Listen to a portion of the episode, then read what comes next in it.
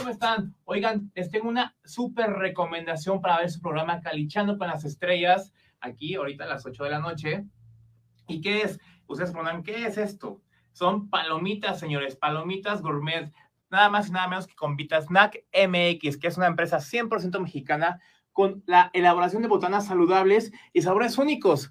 Y entre sus diferentes productos tienen cacahuates, churritos, frutos secos, pero la especialidad de la casa son las palomitas gourmet, señores, que aparte de todo son ricas para la salud y sabores que no se imaginan como chocolate, cajeta, tamarindo, etcétera. Así que ya sabes, Vitasnack MX, la botana que me representa.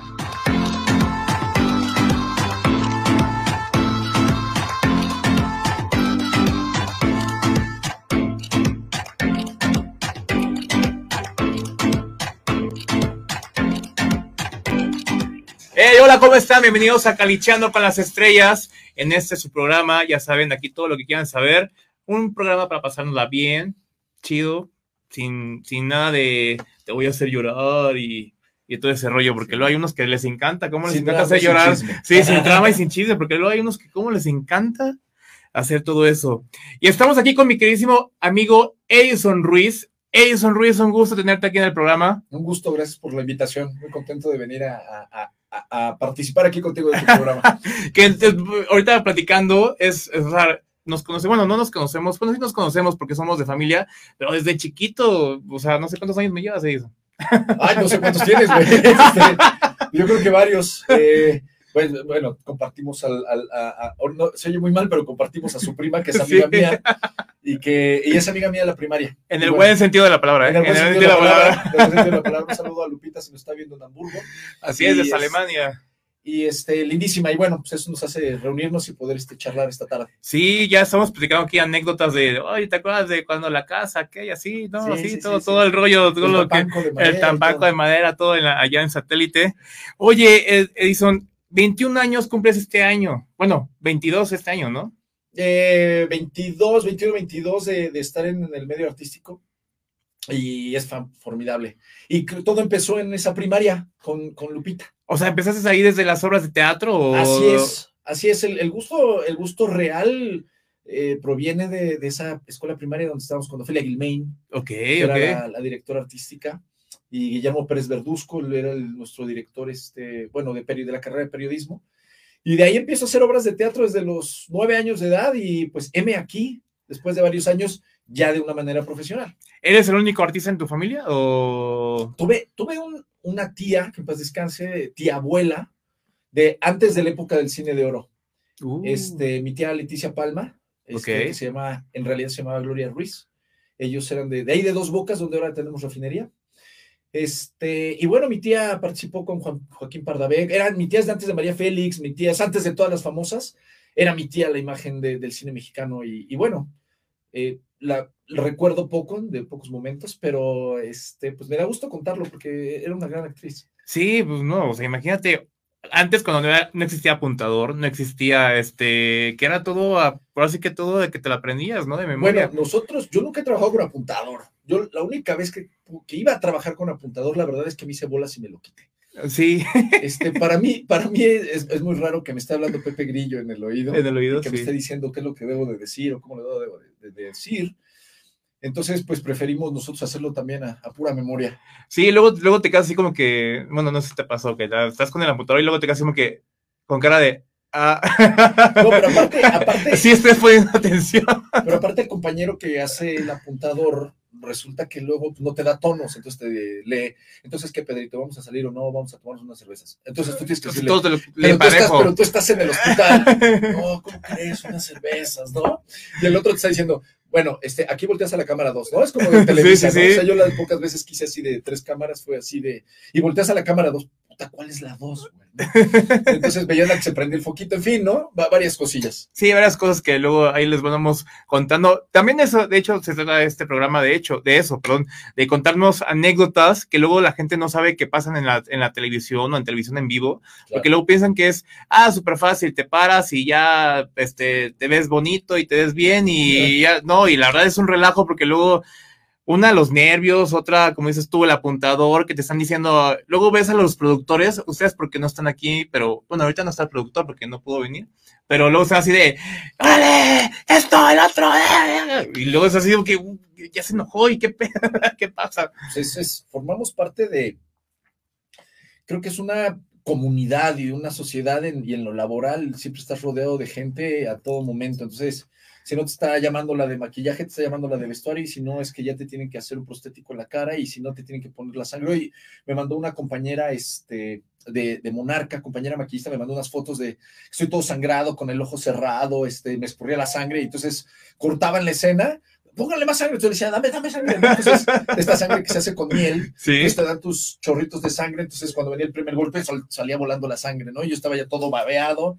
Y bueno, pues es parte del oficio y de, y de estar ahí haciendo lo que a uno le gusta, que creo que es lo más importante. Sí, sobre todo, luego no importan las horas, ¿no? Luego no importan las horas y de tu llamado, y luego dices, no, órale, va, hasta que salga bien, y luego ya te das cuenta, llevas todo ahí 24 horas metido. Es que es curioso, la, la famosa frase está trillada que dicen que a uno le pagan por esperar.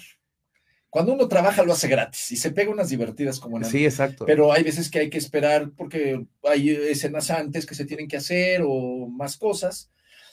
Y entonces hay que esperar 10 horas, 8 horas. Y ahí es cuando uno dice, híjole, ya este. Ahí es cuando uno regresa al, al café y uno regresa Sí. al cigarro y al ocio. Entonces ya no sabes qué leer y ya no sabes qué hacer, ¿no? O chismear también, porque luego te chismear. enteras cada cosa que pasa. A chimear, luego oyes el camper de al lado y dices, ah, canijo, pues se trae un fiestón, este, nada. Sí. Pero este, divertidísimo, amo, amo mi trabajo y me siento súper afortunado y bendecido de poder hacerlo. Sí, oye, ¿y qué tal? ¿Qué tal trabajar con Diego Luna en, el, en, la, en la, en la- Bueno, trabajaste con Diego Luna, ¿no? En, en Narcos, en Narcos, En Narcos. México, eh, pues yo mira, a Diego en realidad lo vi un par de veces, pero no trabajé con él el mismo día, o sea, no, no compartimos el set, sino fueron como cortes en las llamadas y en cosas, ¿no? Em, más allá, yo creo que de Diego Luna fue como eh, trabajar en un proyecto de tal magnitud, ¿no? Que se me hace que está increíble y trabajar con ese nivel de directores, con el nivel de producción, con los valores de producción, eh, estilo Hollywood, este, con poco, con, con llamados muy específicos de cinco o cuatro escenas, pero que se atacan desde el principio, eh, con la puntualidad, este, con una imagen que acaba viéndose divina, etcétera. Creo que, que, que aprendí muchísimo. Creo que fue una gran O sea que dices tú que estuvo bien organizada esa producción. Lo que pasa es que eh, Digo, porque luego hay producciones que, perdón, pero luego hay producciones que te citan y total que ese día no grabas y te hacen a grabar hasta el otro Pero día. hay, hay un tema, hay un tema que es bien interesante. Yo creo que dentro de las mismas series o dentro del mismo Netflix existen también sus vertientes. O sea, Ok. existe la serie producida por Televisa que, que hice El Dragón o que hice Guerra de Ídolos para Telemundo que salen en Netflix. Pero este tipo de series que son directamente de Netflix, que traen todo el know-how gringo, cómo se hacen con directores ganadores de Cannes, con directores de Hollywood. Entonces, la manera de hacerse ya es distinta. Entonces, por ahí ya empieza la manera de hacerse distinta, donde te citan a una hora determinada, donde entras a comer a una hora determinada, donde antes de entrar al set te sientan con el director, te están los escritores, están los tres productores y platican contigo acerca de la escena que se va a hacer. Entonces, ya de entrada empiezas a entrar en una atmósfera tiempo antes de hacer la escena, donde cuando ya te dicen acción ya vas como de resbaladilla, ¿me explico? Que es muy diferente, entonces, y perdón por la comparación, pero porque luego la gente se queda así como que, ay, con lo comparo con, o sea, pero por ejemplo, no es lo mismo entonces hacer una serie de Netflix que hacer, no por menos especial, pero Rosa de Guadalupe, ¿no? No, no tiene nada un- que ver. No, o sea, bueno. O un dicho o algo. No, no, nada, nada, nada, nada, nada. No es, nunca he hecho una Rosa de Guadalupe, nunca he hecho un dicho, pero no, no, no, esto, esto para mí como haber hecho de producción mexicana, este, para Amazon,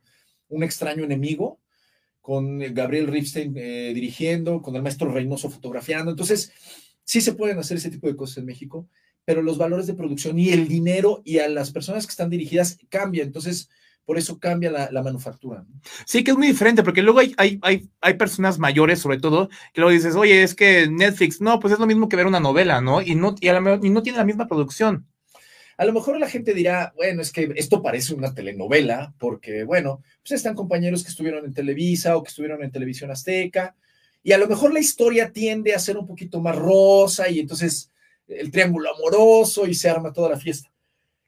Sin embargo, los valores de producción como el dragón, que me parece el dragón visualmente no le pide nada a ninguna, ¿no? Y es producción de Televisa para. Y estuvo padre, ¿no? Y, quedó corta. Quedó. Lo que pasa es que, más o menos por lo que yo entiendo, no estaba para Netflix, no era para Netflix. Esto iba a ser para el canal de las estrellas y se acabó. Sí. Pero creo que en una feria de estas de venta de contenidos, este, vendieron eh, el dragón a Netflix y entonces se dividió en dos y luego de esa división en dos, pues eran setenta y tantos capítulos. una temporada fue de treinta y tantos y otra de cuarenta y tantos. Y luego, pues el final es como, ay, ya se acabó y ahora qué sigue, ¿no? Quedó como, queda como inconcluso, pero no sé si ya también lo hacen a propósito, porque yo he trabajado en tres o cuatro series que quedan igual, como que, y luego, ¿no? O ahorita hasta Monarca, ahorita, ¿no? Que termina y dice, ¿Y qué sigue? Y ya yo, yo, yo, no me acuerdo ese final, porque yo, yo la verdad no he visto Monarca, pero sí la verdad, los que he escuchado que ya la vieron, se quedan, güey, pero es que al final, ¿qué pedo? O es que al final, ¿por qué nos dejan así? Yo, no la cuenten porque no lo hizo. No, no, no, es que tienes que ir al final, porque al final te quedas así como que, obviamente viene la temporada 3, pero te quedas así como que, ¿y luego? Así, así me pasó igual con Guerra de Ídolos, que termina y es como, no cierra, porque también estamos acostumbrados a eso, porque la televisión mexicana, que ha sido el parteaguas para proyectos latinoamericanos y europeos, pues siempre cerraba con acabaron juntos para siempre. Sí, la boda. Entonces la, la, pobre con el rico, o el pobre con la rica, y entonces el beso. Y ahora que terminan en escenas de acción donde chocan y hay humo y, y estás esperando que sigue, y ya no existe. Ya no existe, porque eh, la vez, una vez, una vez me tocó hablar, platicar con Borrego Nava y me decía, es que es muy diferente que ahora yo a mis hijos les tengo que decir, no les puedo decir, oigan, ya es domingo, ya son las seis de la tarde y tienen a las ocho que acaba siempre en domingo, ¿se acuerdan de ese programa? Claro. Ya agarran y se van a dormir. O sea, no, porque pues ahora que les digo, se van a la cama con la tablet y este, y pues ellos cuando les cuento a mis hijos, me decía el borrego, pues es muy raro, me dicen, papá, pero ¿cómo tenías un horario para ver los programas y los puedes ver en tu computadora, en el celular, en todo? Y, y, aparte estamos acostumbrados a eso, o sea, a, a, que la novela se casa, la pobre se hace rica, la rica se hace pobre, se muere, se casan al final. El triángulo amoroso. El triángulo amoroso. Y te voy a decir algo, Edison, porque, por ejemplo, mi tía no le gustó el dragón. O sea, decía, oye, pero se ve interesante, ¿no? O sea, las peleas acá. Ay, no, es que nada más se la pasan ahí peleando y no sé qué, no sé cuándo. Pero la siguiente no la y eso de que el triángulo amoroso, ay, no es así, me gusta. Es muy curioso, es que es muy curioso lo que le pasó al dragón, por ejemplo, en Netflix tuvo un éxito afuera rotundo. Los saludos a la gente de Brasil, de, de Uruguay, a la gente en África que le encantó. Pero la ponen en Televisa y la gente que dedicada a los espectáculos, estos viejos lobos de mar, no, pero es que esto no es una novela, o sea, nosotros y el triángulo amoroso y el amor, y porque hay violencia. Y... Entonces, claro, estamos rompiendo de poco esta estructura mental que va con las generaciones de la mano, donde estábamos acostumbrados a dormirnos eh, después de siempre el domingo o despertarnos temprano porque iba a estar Chabelo, ¿no? Sí, los entonces, este, o a las nueve de la noche salía la familia Telerín para decirte, ya vete a dormir, brother, en el canal 5, ¿no? Topollillo. Topollillo, ¿no? A darnos las buenas noches. Entonces, ahora que los niños tienen esta practicidad, estos juguetes de las camaritas y todas estas cosas, agregándole que tienen Netflix en sus tablets, ¿no? Entonces dicen, no, papá, no me estés jodiendo, pum, le voy a picar a praque. Entonces se ponen a ver las películas que vean o las series que quieran ver. Entonces, pues sí, claro, estamos ya hablando de otro lenguaje, otra manera de hacer las cosas, y evidentemente tenemos ahora un público que es más exigente. Ay, se está viciando el, el, teléfono, ¿eh? el micrófono. Ya pasó el de los, el de los camotes. sí, pasa de los camotes. el de los camotes. Este, sí, entonces ahora tenemos un público exigente. Ahora los niños cuando crezcan, pues van a tener esta necesidad de decir, pues, está padre tu producto, hermano, pero a mí dame algo fregón. Sí, algo fregón, ¿no? Y ahora, y ahora pues es, lo, es la calidad que ahora estamos entregando para la gente de Latinoamérica, que se hace en México con una serie como Monarca que es brutal. Tenemos una serie que le compite a cualquier serie a nivel mundial, la verdad. Y, y para, protagonizar tu papel en Narcos, ¿qué, qué, qué necesitaste? ¿Cómo te preparaste para, para, te metiste a estudiar toda la, toda la vida de los narcos? O... No, es que sabes que hay algo, hay unos puntos que fueron para mí muy interesantes que recuerdo de mi niñez y de ahí me pesqué la primera temporada que yo hago de Narcos, la historia era la historia de Kiki Camarena, de aquel agente de la DEA. Y este, y resulta que, que esa historia de Kiki Camarena, yo la recuerdo de niño, de los ochentas, pero muy embarrada, no, no. Y tenía antes un amigo, un saludo a mi amigo Marlon, que trabajaba en la revista Proceso. Ok. Entonces me fui a la revista Proceso y compré las revistas Proceso de los ochentas, que todavía venían miles de pesos con tres ceros más. Entonces una Sí, revista sí. que costaba siete mil pesos, seis mil pesos. Este, y compré muchas. Y de ahí me empecé a documentar acerca de la historia de Kiki Camarena y lo que estaba sucediendo en México.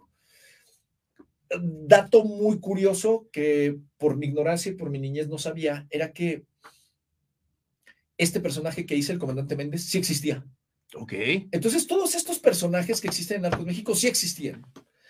Entonces, me lo fui encontrando en textos, en investigaciones, me los fui encontrando en la historia de Kiki Camarena y todo lo que pasó con él aquí en la Ciudad de México. Y después de todo este asunto, bueno, le regalé a todos mis directores una revista, a, a mis productores, una de recuerdo, este, porque eran muchas, compré muchas. Y de ahí tuvimos a bien hacer la alfombra roja en Estados Unidos. Y allá tuve la oportunidad de conocer al hijo de Kiki Camarena, a la esposa de Kiki Camarena, al a Corkondile, que era un agente de la DEA, al, al verdadero, o sea, conocí a los verdaderos. Entonces, para mí fue algo extraordinario, fue una experiencia inolvidable. ¿Y eso te ayudó a interpretar el papel que hiciste? Ya cuando, yo ya, yo ya cuando hice a Méndez acá, antecito, pues hice una cosa bien bonita, ¿no? Y, y- y entonces era muy claro para dónde iban estos personajes de, de judiciales mexicanos. ¿no? Sí, tienes bien estudiado cómo iba a ser y estructurado cómo iba a ser tu personaje. Y entonces era muy, este era muy, muy valegorro, ¿no? No le importaba nada este comandante. Entonces él estaba coludido de alguna u otra manera, pero tenía esta sensación de, a ver, cuéntame, güey, cuéntame, sí. Oye, oye, se me perdió una- un compañero, pues a mí se me han perdido muchos, pues, sí, pero a mí qué mal. o sea, sirve otro café, ¿no? Era como esa, ese, ese tono que tiene el comandante Méndez como de relajación, como de buena onda y, y pues, hey, chicos, ¿cómo están? Y se iba, y los otros hablando del el drama total y este iba, iba a la suya, o sea, no le importaba nada. Oye, no, pues qué, qué, qué interesante y qué forma de estudiar el personaje, porque la verdad luego muchos es que nada más leen el libreto y medio, ah, ya, deme, ahora sí que deme el, ¿cómo se dice? El, el cue de cómo va a ser el personaje y pues ya lo interpretan, ¿no? Y qué padre que te, que te metas a estudiar. Me, me encantó porque sí era un tema muy interesante. O sea, si me hablas de ficción, del dragón o esto, a lo mejor uno no se puede clavar tanto porque no tienes las herramientas. Pero cuando es una historia, es una biografía, o sea, si esto sí sucedió, pues tienes que tomarlo y ver qué, qué, qué pasó ¿Qué, en qué- qué realidad. pasó en realidad? Sí, y, y para interpretar bien el personaje, porque Así si no es. la gente no te cree nada. Claro. Oye, por ahí sabemos que también grabas una película en el extranjero, ¿no? Este, ay, pues he hecho como cosas para afuera, he trabajado mucho aquí para afuera y también he, pues últimamente más bien lo que hice fue hacer una, hice una novela en Colombia Ok. Que tuvo sus, sus bemoles, agradezco mucho la experiencia, este, se llama Operación Pacífico, que ahora no sé si en un canal de estos Golden o algo está saliendo. Este, por ahí tuve Pero no es la que pasan a las 2 de la mañana. ¡Ay! Ay, no dije Golden. No, en, en AXN. Bola, todos esos güey. No. No, sí, sí salen Golden, yo la vi.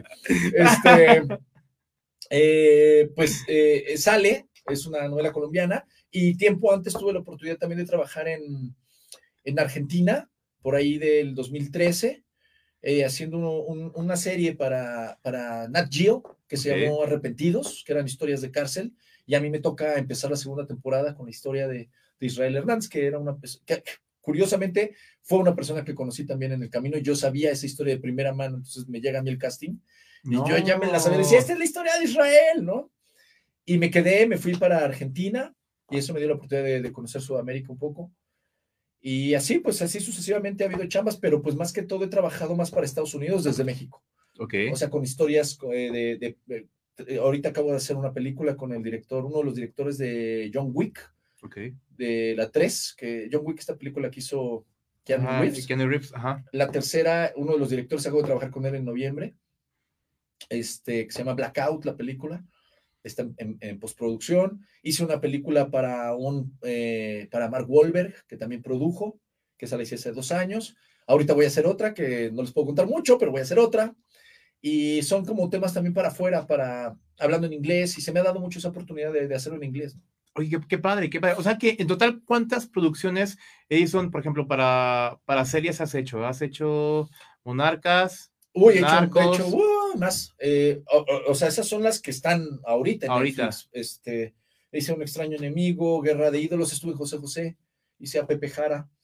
Este, ¿qué más? Ahorita eh, no me viene más a la mente, pero pues eh, el otro día estaba revisando mi MDB donde viene todo lo de todos los proyectos y llevo alrededor registrados 40 proyectos en 20 años, pero debo de tener como 50 Ok, ok, en ok. general, a grandes rasgos, entre películas, cortometrajes, pero a nivel de competencia.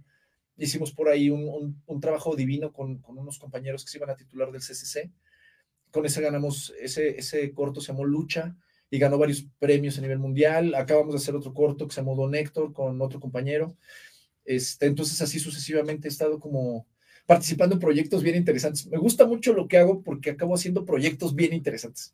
Sí, como dices tú, o sea, una cosa te lleva a otra. Así es. Y, y la verdad, mira, eh, no es, no es, no es, no es payasada ni nada, ni mucho menos, pero con todos los amigos y compañeros que, que han estado aquí, coincidimos en eso, ¿eh? que, que, que siempre les va llevando, o sea, los proyectos que les tocan, siempre les va llevando a algo que ellos ya conocen o, o algo que ellos querían.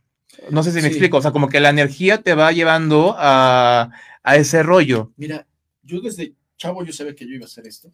A mi mamá no le hizo gracia. Este, pero sí te quiero decir una cosa, desde que yo pisé por primera vez la escuela para ser actor profesional, supe que lo iba a hacer. Y desde siempre dije que yo quería trabajar con los mejores directores. Y Yo se está siempre- cumpliendo. Yo siempre he querido trabajar con los mejores, con, con los que eh, respeten el trabajo, pero te voy a decir una cosa, siempre pensé que este proyecto, que, el ser actor no, no necesitaba tanto de calidad, de, de ser muy profesional, de, de, o sea, pues a la gente no le importaba la calidad, sino le importaba, pues, pues, que salieras, que, pues, que funcionaras, ¿no? Y que dijeras ahí tres cosas seguidas y tal, tal. Y quiero decirte que con el paso del tiempo, creo que la calidad se va ganando con la madurez y la experiencia. Sí, sobre todo. Y entonces ahora mis castings y mis trabajos se han vuelto muy de calidad. Y entonces ahora voltean más a verme, voltean más a ver mi trabajo. Y creo que eso es súper respetable. Ahora, entonces ahora te puedo decir que sí, la- el, el- el- ser lo más profesional posible es lo que te va llevando a tener mejores proyectos, a acercarte a mejores personas, a, a acercarte a directores que uno admira. Eh, entonces, para mí eso es todo. Y, y lo mejor es que no me la acabo de comprar en el hecho de decir, oh, yo trabajé con fulano, con perengano, ¿no? Sino más bien son como retos míos. O sea, les agradezco a ellos que siempre acaban diciendo, puta, qué bien trabajas, no, vamos a volver a trabajar, aunque nunca nos volvamos a ver. Pero siempre acabo reconociéndome a mí mi trabajo. Entonces, para mí creo que es lo más importante. Oye, Edison, ¿y te pones nervioso siempre que empiezas cada proyecto? ¿O es. ¿O es así de, ah, esta ya me la sé?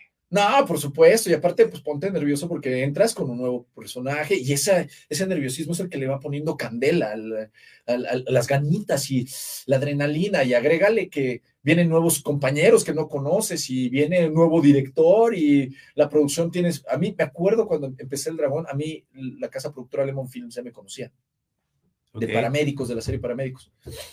Y me acuerdo perfectamente que una productora, el día que hicimos la prueba de vestuario y de maquillaje, se acercó y me dijo, tú tienes una gran responsabilidad. Este es el personaje más difícil que hay en la serie.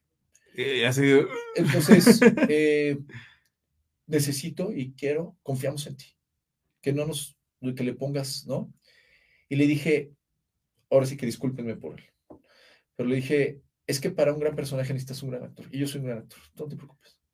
Y el trabajo salió increíble, y esa misma produ- eh, eh, productora asociada, nos vimos a los tres, cuatro meses y me dijo, estás increíble, me encanta el trabajo, está increíble, increíble.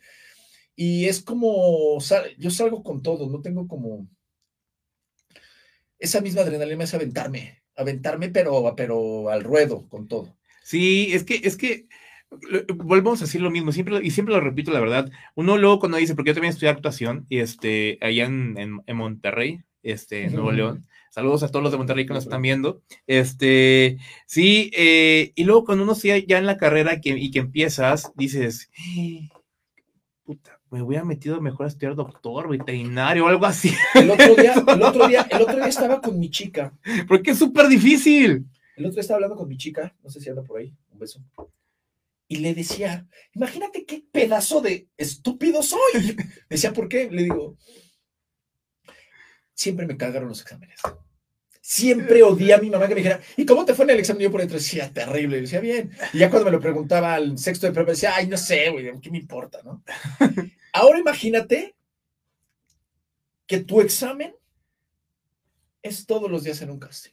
Sí, exacto. ¿Y dónde, va de por medio tu persona? O sea que si alguien voltea y te dice, tú estás mal, es como, como, yo, y aparte somos bien dramáticos, ¿no? Es como yo voy a estar mal, güey, no mames, no, o sea, ¿por, ¿por qué, no? Entonces ahora vivo de los exámenes. Exacto, exacto. O sea, ahora, antes que odiar, o sea, yo tuve un momento en mi vida donde dije, a mí esto me caga. esto del hacer casting y que me digan que no me quedé, bueno, me cabrón. Yo no sabía si era bueno o malo. Pero ahora agrégale el tema de que esto es lo que haces para vivir. O sea, todo es que a alguien le caigas bien, que a alguien le guste tu trabajo, que le des el tipo. Y dices, puta, güey. O sea, ahora tengo que estar esperando a que me digan, sí, chavo, sí, sí te vamos a llamar, ¿no? Sí, no, y es que es, es, muy gracioso porque acá, aquí tenemos este, el sobrino del dueño de la agencia, está estudiando en el, en el CEFAC, saludos a, Alex, este, luego lo ayudo acá a hacer los castings, digo, no, pero allá, uno te tienes que aprender lo que tienes que decir, tienes que saber cómo lo vas a interpretar. Yo sé, ponle más enjundia, ponle esto, lloras, ríes, no sé qué, no sé cuándo, este, y luego me dice, no, ya no quiero. Mejor le voy a decir a mi tío que quiero estudiar ingeniero técnico agropecuario, por favor. son más fáciles las matemáticas, malditas No mames, güey. No, pues, pues apréndetelo. Y ya, obviamente. Mira, la escuela, la escuela de actuación es para que te rompas, ¿no? Sí, exacto. Para que te quites todos los tabús. Eh, o sea, la escuela es para eso. Suda, brinca, cal, llora, bésalo, bésala, este, brincas, desnúdate, brinca. Ahora desnudo, brinca y date una manometa. Entonces, enójate, pelea. Bueno, ya, ya, ya la pasamos, ¿no? Sí. Ahora lo que creo que es más importante del trabajo es el oficio. Sí. Ese oficio que se gana estando aquí, ahí, y que te digan, este, muy bien, bro. No, yo creo que sí, puta, nunca te hablaron, güey. Sí. O, oye, no, entonces por ahí empiezas a, a picar. Yo, a mí, yo tuve a bien y tuve la fortuna de, hacer muchos comerciales. Y la verdad es que los agradezco totalmente. Además de que me dieron para vivir. Eh, la escuela del comercial es soluciona, soluciona, soluciona. Rápido, es, como más improvisado, ¿no?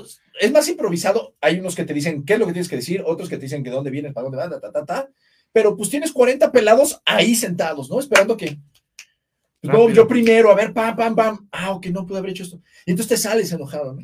Y ahora yo lo que el otro día le comentaba a una persona era, ya no me importa lo que digan o no digan, o sea, qué chido que a la gente le guste mi trabajo y que me siga, estoy muy, muy agradecido. Pero yo ya salgo de mi casting contento conmigo, con mi resultado, veo mis castings y digo, es eso, güey, ¿qué? sí, pero bueno, te lo hago también la experiencia. Totalmente, totalmente. Y han, sido, y han sido aparte de que yo pues siempre he sido una persona sola. O sea, ahora tengo mi manager de hace seis años para acá, pero pues yo fui a tocar puertas, cabrón. Entonces, eh, a lo mejor me abrieron una, pero la cagué en otra y yo, no tenía el sentido y la idea de lo que tenía yo que hacer, que decir, este, tata. Y luego me fui, eso lo fui descubriendo, ¿no?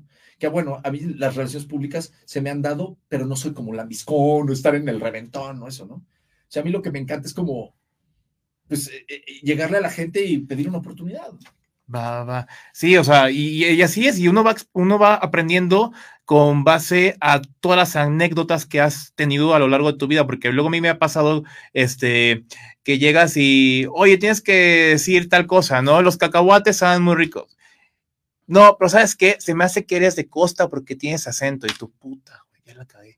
Y luego llega el de atrás, y viene, por ejemplo, hablando de comerciales, ¿no? Y luego viene el de atrás, así, güero, ojos azules. Los cacahuates son los más que no sé. Y dices, güey, es argentino, güey. No, perfecto, te quedas tú, bueno, y luego.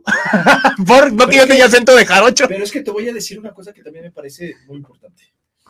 Me parece muy importante que aprendamos en ese momento en los comerciales, pero esto va a servir para adelante para la carrera de los compañeros actores no sé, que lo están viendo. Tienes que saber en dónde cabes en, este mundo del entretenimiento, ¿dónde sí cabes? Ok. Entonces, yo llegaba y yo veía a los argentinos, ¿no? A mí me tocó el- cuando llegaba la ola de venezolanos argentinos brasileños, ¿no? Guapísimos, güey. Yo decía, estos cabrones, ¿no? O sea, wow, ¿no? Pero ¿dónde cabía yo? Entonces yo entendí que yo no podía ser una marca de donde son más bonitos, pero pues podía ser Electra, ¿no? O- Este, entonces yo cabía ahí. Sí. O sea, no podía ser determinada marca de teléfonos, pero podía ser un iPhone. Un iPhone, sí. No, entonces empecé a encontrar mi nicho, ¿no? Entonces no podía ser banco, este que viene de España Azul, ¿no? Pero podía ser eh, Banco Azteca. Cabrón. Huasteca, sí. Entonces empecé a encontrar un nicho y me empecé a encontrar en mí y me dejé de pelear con eso. O sea, ¿por qué este güey, güero, ta- ta- ta- por qué está haciendo y yo no, no tengo la oportunidad? O sea, güey, ese güey ya quisiera que yo est- estar haciendo lo que yo hago ahorita. Exacto. Entonces, de- es cómo lo quieres ver, desde qué perspectiva lo quieres ver. Y a mí eso me encanta. A mí es el hecho de lo que me hace estar aquí y que la gente, compañeros rubios, todo me escriban y me digan, güey, qué personaje está increíble. Pues sí, güey, porque yo ya me creo quién soy. O sea, yo ya juego conmigo, me veo en el espejo y digo, yo soy ese güey. O sea, yo no puedo ser del- mi hermano Sebastián Rulli porque él tiene otro target. Sí, es, el, es otro target. Él es otro mundo, él vende otra cosa. ¿Para qué me pidieron a mí? Ah, tú, tienes, tú eres el tacho, el de la pistola dorada, el que jijiji. Ok, ese es el nicho que yo ocupo. Entonces me dejé de pelear con el cliché, Sí, sí, sí. Es muy importante, ¿eh? sino ahora trabajo con mi personalidad. Entonces el otro día me preguntaban también algo de, y los personajes les decía, es que he hecho tantos personajes que no eran para mí, que me los quedé yo. Pero no entré con el pedo de, no, es que yo, este, no, pues está güero, no quieren a los güeros, no, ¿y ¿para qué, lo, ¿para qué me hablas? Sí, sí. ¿No? No, y son que te quieren ver, ok, lo voy a hacer, ya. ¡Pum! Te quedaste, güey, claro, porque llega, llega el momento donde dices, yo lo voy a hacer. Sí, me puede interpretar a quien quiere, ¿no? A quien quiera. y y si me la compro yo, y si me arreglo yo, y si hice una vez un conductor de radio para Guerra de Ídolos, que hizo de los personajes que más me divertido, que me encantó. Y, y yo estaba dirigiendo el casting, o sea, yo no estaba invitado al, al casting.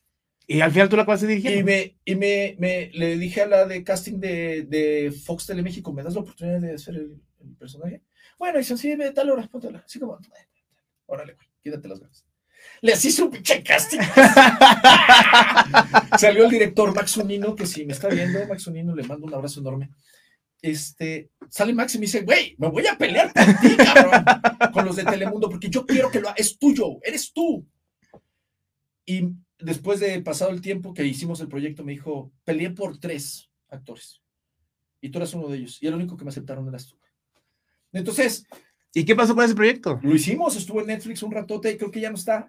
Sí, ahí nos pueden avisar si está en el, el- ¿Qué, ¿Cómo se llamaba? ¿No te Guerra de acuerdas? Ídolos. Guerra de ídolos. Guerra de Ídolos en Netflix. Salía María León, era como musical de la Ajá, frontera. ajá. Estaba buena, estaba buena. Creo que se lo llegué a, a escuchar, no a ver, a escuchar, pero duró súper poquito. Y hice un, un un locutor pero increíble, pero era de los malos. Entonces él era como Mariano Osorio, ¿sabes? Él era, todos lo conocían y el oscurito era como el que se, se quedaba con el malo, ¿no? El. Entonces, este, yo creo que, que, que va, va, de, va de ahí, va de ahí de creerse a uno mismo y de creerse que no por el tipo no podemos hacerlo. No por el cliché. No por el cliché de que, bueno, al final del día, bueno, sí, los morenitos hacemos a los malos, pero ¿qué tan, cómo quieres hacer a tu malo? Exacto. ¿Cómo, cómo le dejas a la gente el malo? Exacto, sí. Entonces, eh, una, una eh, productora de, de Lemon me decía, es que hiciste, haces personajes memorables, güey. Entonces, claro, el otro día hablando con mi manager me decía, es que Monarca, aunque fue una participación especial, pequeña, me dice, güey, la gente te ubica perfecto, perfecto en tono, en todo, claro, porque teníamos que jugar con todo lo que ya venía haciendo Monarca, entonces era un lenguaje determinado, más calmado, uy, entonces, claro, aunque eh, son personajes cercanos, el tacho del dragón no tiene nada que ver con, con el de Monarca, ¿no? Entonces son ese tipo de cosas que dices, bueno, entonces es otro malo, pero ¿cómo lo haría ahora? ¿Cómo Sí. lo hago? ¿Cómo caminaría? Entonces el tacho era más así, ¿no? Más del pueblo, ¿no? Y este, y este ya salió así, malentonado, y con el pelo suelto, ¿sabes? Tiene sus Sí, sí, sí. Tienen sus, tienen sus, los personajes tienen matices diferentes sus siempre. personalidades. Sus personalidades son súper diferentes y sobre todo qué padre que los estudias antes y que te, y que te salen a la perfección.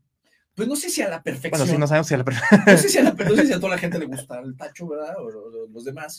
Pero lo que sí te puedo decir es que acaban siendo unos e, en mi búsqueda es acabar haciendo un personaje honesto. Ok. O sea, no, no preciso hacer un, un personaje malo del cliché, porque entonces ahí ya, ya me cagué. Yo con mi teoría. Sino es como, como yo le puedo dar vida desde mí, desde mi neta, güey, desde mi honestidad, desde la humildad, desde el respeto a mi personaje, desde el respeto a los compañeros. ¿Cómo puedo llenarme de eso y hacer algo que vaya de acuerdo con el mismo proyecto? A que luego ves un personaje que va para un lado, el otro para el otro lado. es- es- ¿Qué, qué, ¿De qué se trató? O los compañeros que se besan y dices, estos güeyes, y son novios de hace 30 años, ¿no? Sí, sí, sí. Estos güeyes en su vida se han besado. Estos, güey, acaban de andar ahorita. Sí, sí, no, y No. ya resulta que es, uh, No, ya, tienen ya. historia. Y decías, güey, estos cómo lo hicieron, ¿no?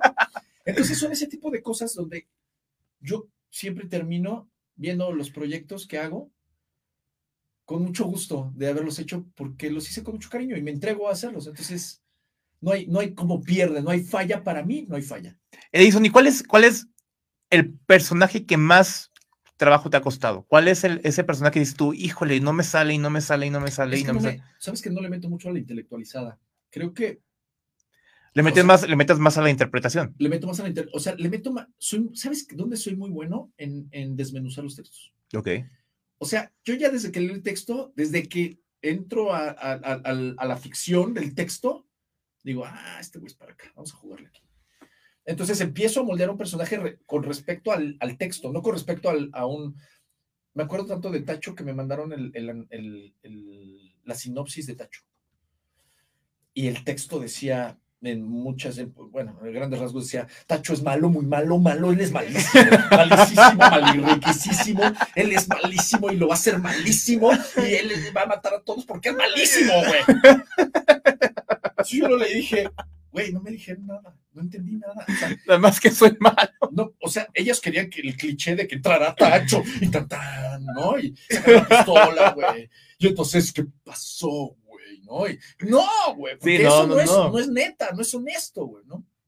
Entonces, para mí, con el trabajo de análisis que tuvimos al principio de, de- del dragón, con, con el maestro Álvaro Curiel, con, con Roberto Mateos, que hace a Epigmenio, con Mau, eh, Mau Pimentel, que hace a Peligros, tuvimos una sentada de sentar y decir, bueno, o sea, el texto tiene una lógica y tiene una idea y tiene un porqué.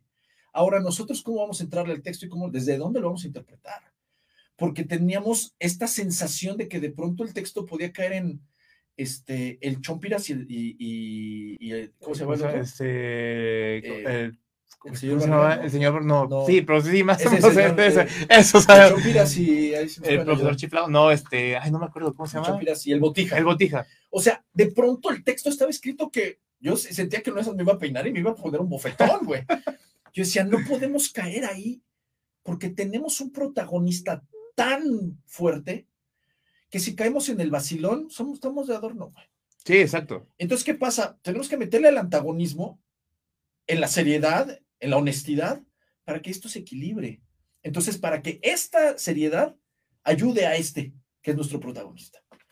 Entonces, sí, en momentos el tacho dice alguna estupidez o, o dice algo, estas cosas que hice en la cárcel que me inventé casi todo, ¿no? Y decía- hablaba hasta en alemán, ¿no? Y entonces, pero, pero teníamos que ser energéticamente poderosos como el dragón, para que el dragón brillara. Exacto. Entonces, eh, esta manera de atacar el texto, esta manera de, oye, no, si, si digo esto, o sea, si dice mi, mi jefe esto, es como si fuéramos cuates y al final, o sea, sí somos amigos, pero él tiene un rango, yo tengo otro rango.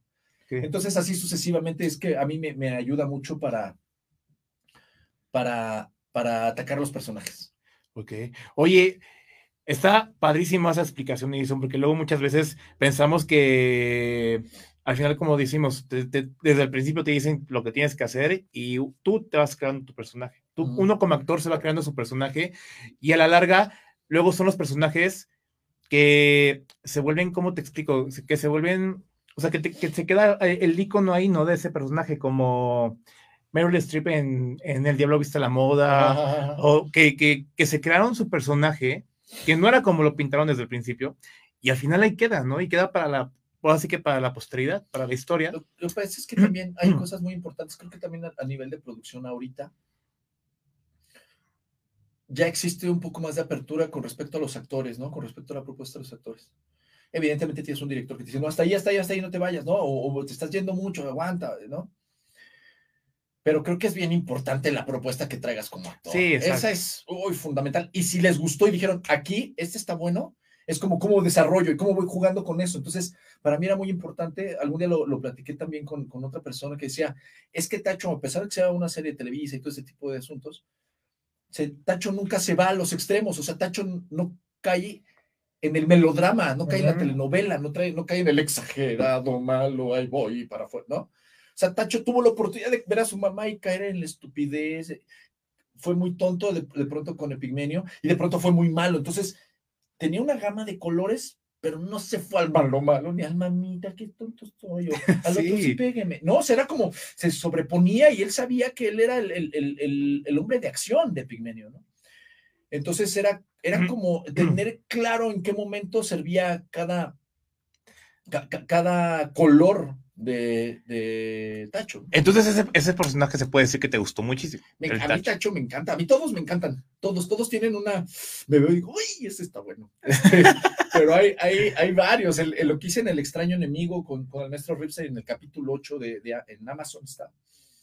Es una brutalidad porque es el, es, se tocó la fibra fuerte del movimiento estudiantil del 68, ¿no? Ok.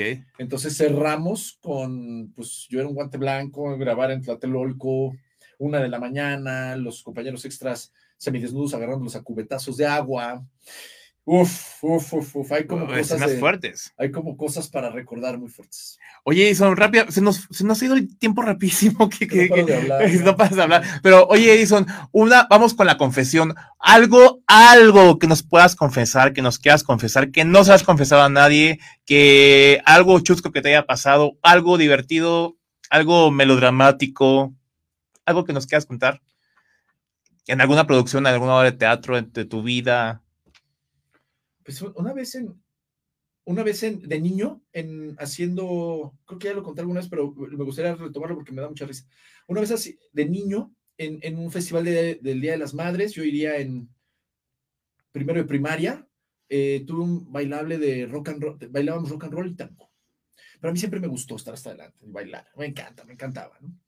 Y en una de esas, este, o sea, eras el niño que llegaba en los, la época de bailables y tu mamá sufría porque, mamá, tengo que juntar, cuando tengo no, que comprar aparte, cinco trajes diferentes para el bailable. No, pero aparte a mi mamá le encantaba, ¿no? Entonces yo salía de boina, ¿no? Del tango y todo el rollo, ¿no? Yo le echaba muchas ganas.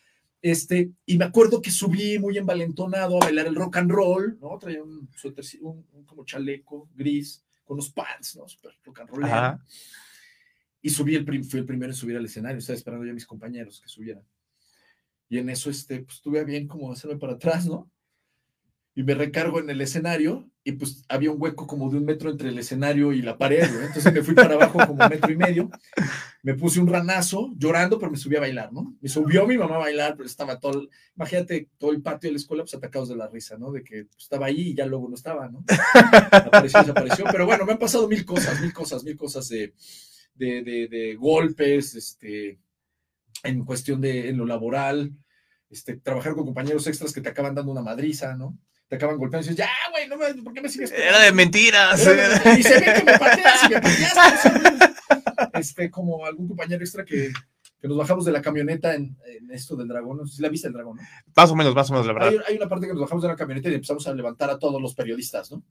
Y entonces nos bajamos en el ensayo de la camioneta, se bajan los compañeros extras, me bajo, agarro al compañero periodista, lo voy a subir y la camioneta ya venía caminando sola.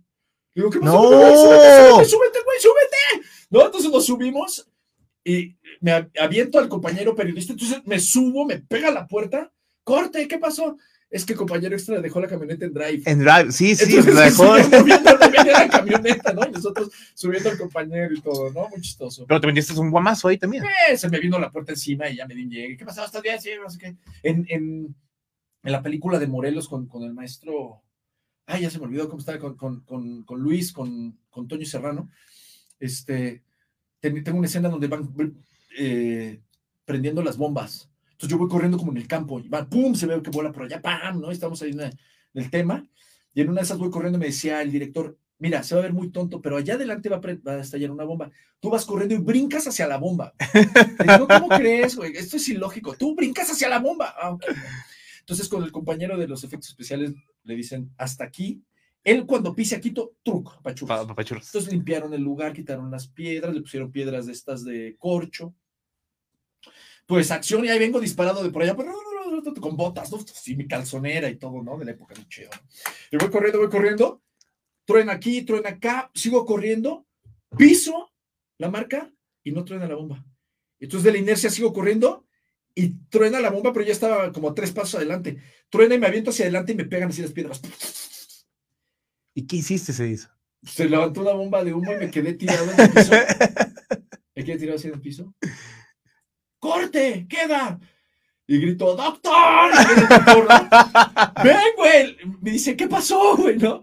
Y le digo, no, no es que me hayas arruinado el maquillaje, hermano. Es que si se me abre la, si se me abrió algo, Sí, no que tengo te- secuencia, ya no voy a poder estar en la no- película. sí, exacto. Le digo, veme, güey, ¿qué pedo que tengo aquí, aquí, aquí? No, no tienes nada. Ah, ok, no pasó nada. Pero el compañero de los... Entonces, mi cabeza, mi cabeza, No, no, ¿dónde estoy- quedó? estoy- ¿Dónde estoy sangrando? Estoy sangrando, no estoy sangrando. Y ya le digo, este, este, ¿qué pasó? Me dice, no, me dice, no, no tienes nada. Y le dije, ah, bueno. Pero bueno, el compañero de los efectos especiales le dieron gas ahí. Este, pero bueno, así mil y cosas de, de que se cae uno de caballo. Suele pasar, suele pasar porque luego las cosas no quedan como uno quiere y bueno. No, ya. pues, que se cae uno de caballo, le lastimé la cintura a un camarógrafo un día jugando fútbol, este, cualquier serie de tarugadas. Sí, no, pero, pero, pero qué, qué, qué padre, qué padre que nos cuentes esas cosas que, que luego muchas veces los actores se quedan callados, ¿no? Bueno, o que luego no lo cuentan porque luego está lo de que, que te hacen llorar, como los programas típicos que te hacen llorar y te, que te acuerdas de esta canción y que te No, recuerda. a mí me Entonces, pasaron cosas bien locas, he hecho cosas muy tontas, como un muy joven que fui. Este, pero bueno, al fin del día acabamos haciendo este tipo de cosas y, y pasan mil y un cosas. va, este, ahora vamos con otro juego que se llama Playtime. Playtime. Playtime. Playtime, Playtime. Y te voy a hacer una serie de preguntas y tú me tienes que contestar lo que se te venga a la ¿va? A ver. Todo, Con musiquita y todo. A ver, Edison, ¿qué te da pena? Eh, ¿Qué me da pena? ¿Qué me da pena? Eh... Ay, a veces llamar mucho la atención. Llamar mucho la atención. ¿Y qué te gusta? En general, Ajá. los deportes. Ok. Si fueras más grande, ¿qué, te, qué estarías haciendo? Estaría viviendo en Berlín con mis dos perros. Ok. ¿Odias qué? La falsedad, todo lo que tenga que ver, que no sea humano y que no sea para buena onda. Ok. ¿Qué te vuelve loco? La falta de comunicación. Eh, ¿Qué es lo que más te entristece? Eh, perdón, te entristece. La, eh, la falta de humanidad y de, de sentimientos y de ver al prójimo. Ok. ¿Algún día tú? Voy a ser el mejor actor de, de México. ¿Qué es lo que más extrañas? Ay, ahorita con la pandemia ir al cine. ya sé todo, yo Sí, creo. llévenme a la cineteca, no sé si esté abierta la cineteca. Cuando estás solo, Juego FIFA, no le digan a nadie. en la cama, ¿qué es lo que más te gusta? ¡Dormir! Qué- la pregunta capciosa. ¿Qué quieres hacer? Yo siempre quiero trabajar todo el tiempo. Una vez, Una vez fui un niño este, deportista. mis amigos creen que, Mis amigos creen que estoy loco, que no me puedo relacionar y que todo, pero la verdad es que sí estoy loco. ok. Eh, ¿Arriba o abajo? Depende. Ok. ¿Grandes o chiquitas? Depende. Este, ¿el mundo cree que soy? Ay, me acordé de una canción del Tri. Yo solo soy un mal rocarrolero. Sí. Eh, ¿Fantasía o realidad? Puta, ambas. Ok, o sea, le- Oh, claro, es la metáfora, la poesía, esta fantasía, y por el otro lado, la realidad de ver lo que está sucediendo a nuestro alrededor. ¿Qué te falta hacer?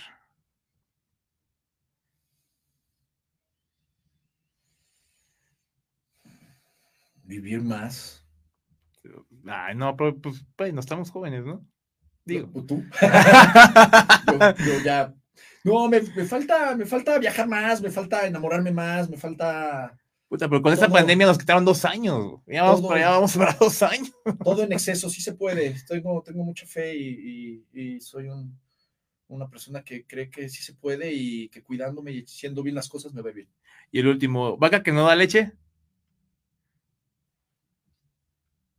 Pues no dio leche. Vaca que no dio leche, pues, no dio leche. Pues, ya para cerrar con broche de oro este programa, Edison, ¿qué proyectos vienen para ti este 2021? Mm. Creo que igual que todos, creo que el proyecto más importante que tenemos todos es cuidarnos y Sobrevivir. sobrevivir en 2021, bueno, sobrevivir hoy, no sé si mañana. Este, no, pero viene un proyecto muy importante, muy Va. importante, muy, muy, muy, muy, muy importante, que esperemos lo podamos hacer ahora para marzo, que es lo que está más en puerta. Hay otros proyectos que están en, en veremos, en casting, en déjame ver, déjame, luego te digo, luego que sí, que no. Pero por el momento el proyecto este de marzo me tiene sumamente emocionado Ok. y em, pues, y, y- y- pues eh, ahorita es como lo que más a corto plazo tengo. Ah, perfectísimo. Entonces ya saben, te- ¿dónde te pueden ver ahorita, Edison, que está en el aire? Eh, vean Monarca, vean Narcos México, vean eh, El extraño enemigo, en, que es una mega serie en, en Amazon Prime. Eh, mm, vienen, se estrenan tres películas, este, dos películas este año. Viene Blackout, que es la que sí puedo dar el nombre. Chequenla en, su- en su cine. Yo no sé si vaya a estar en Netflix, no sé cómo se vaya a manejar. Este, vienen varios proyectos que van a salir al aire y por lo pronto este que voy a hacer, pero vean El Dragón y vean este Monarca, que es una joyototota. Va. Así que no se lo pierdan. Edison Ruiz con nosotros, señores. Un aplauso. ¡Eh! No, mira, Edison Ruiz. ¿Dónde está? Ahí lo siguen en sus redes sociales. ¿Tus redes sociales cuáles son? Mis redes sociales, arroba Edison Ruiz H. Edison Ruiz H. En Twitter, en Facebook y en Instagram. Ahí me pueden ver y pues podemos controlar por ahí. Yo le contesto a toda la gente. De donde Va, me escribas, a la hora que sea, yo, aunque me tarde un poquito, le contesto a toda la gente que me escribe. Ya saben, así que aquí tienen, señoras y señores, un poquito más de Edison Ruiz. Nos faltó preguntarle más cosas, pero bueno, ya será en otro programa. Es el, es el pretexto para regresar mañana. Ah, que nos quedamos como en el Monarca, así de, ay, ¿qué va a pasar? Para que hagamos en lugar de un programa una serie de dos semanas. Ándale. Que sí, aquí voy a estar. Pregunten lo que quieran.